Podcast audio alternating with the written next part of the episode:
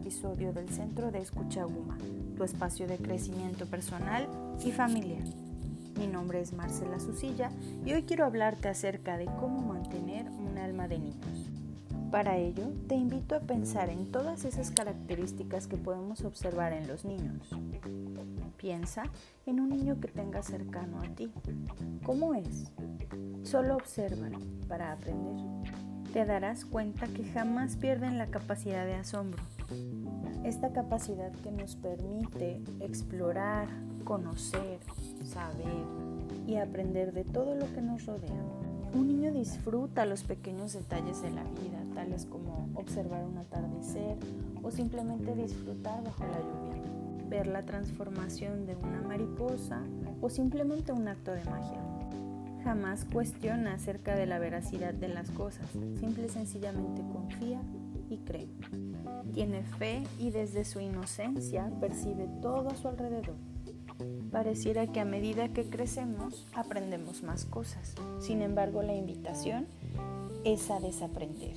Desaprender todos esos juicios de valor, restricciones, prejuicios que nos limitan a relacionarnos con otras personas o temores que nos impiden hacer lo que realmente nos hace sentir felices. Desde su inocencia, los niños siempre dicen la verdad, esta frase común que está llena de sabiduría.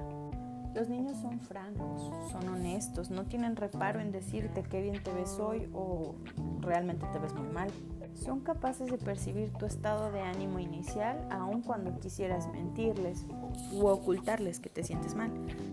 Esta sensibilidad hace que sean más empáticos.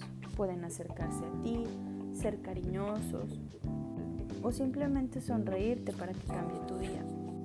Otra de las maravillosas cualidades que tienen los niños es que olvidan pronto.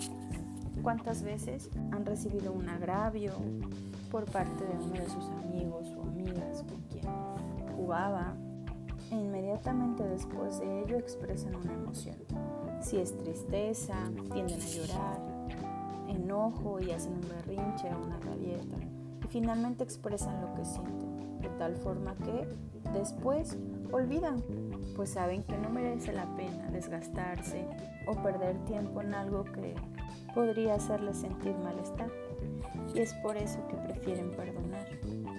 No son rencorosos y simplemente sueltan todo eso que ya no necesitan y no quieren cargar. A través del juego, los niños exploran el mundo.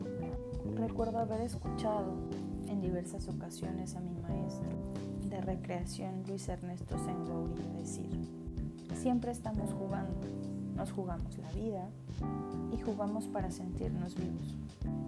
No podemos jugar en silencio, así que abre tu alma, tu corazón y tu boca y expresa lo que sientes. Por eso la invitación de hoy consiste en que nunca dejes de jugar, sin prisa.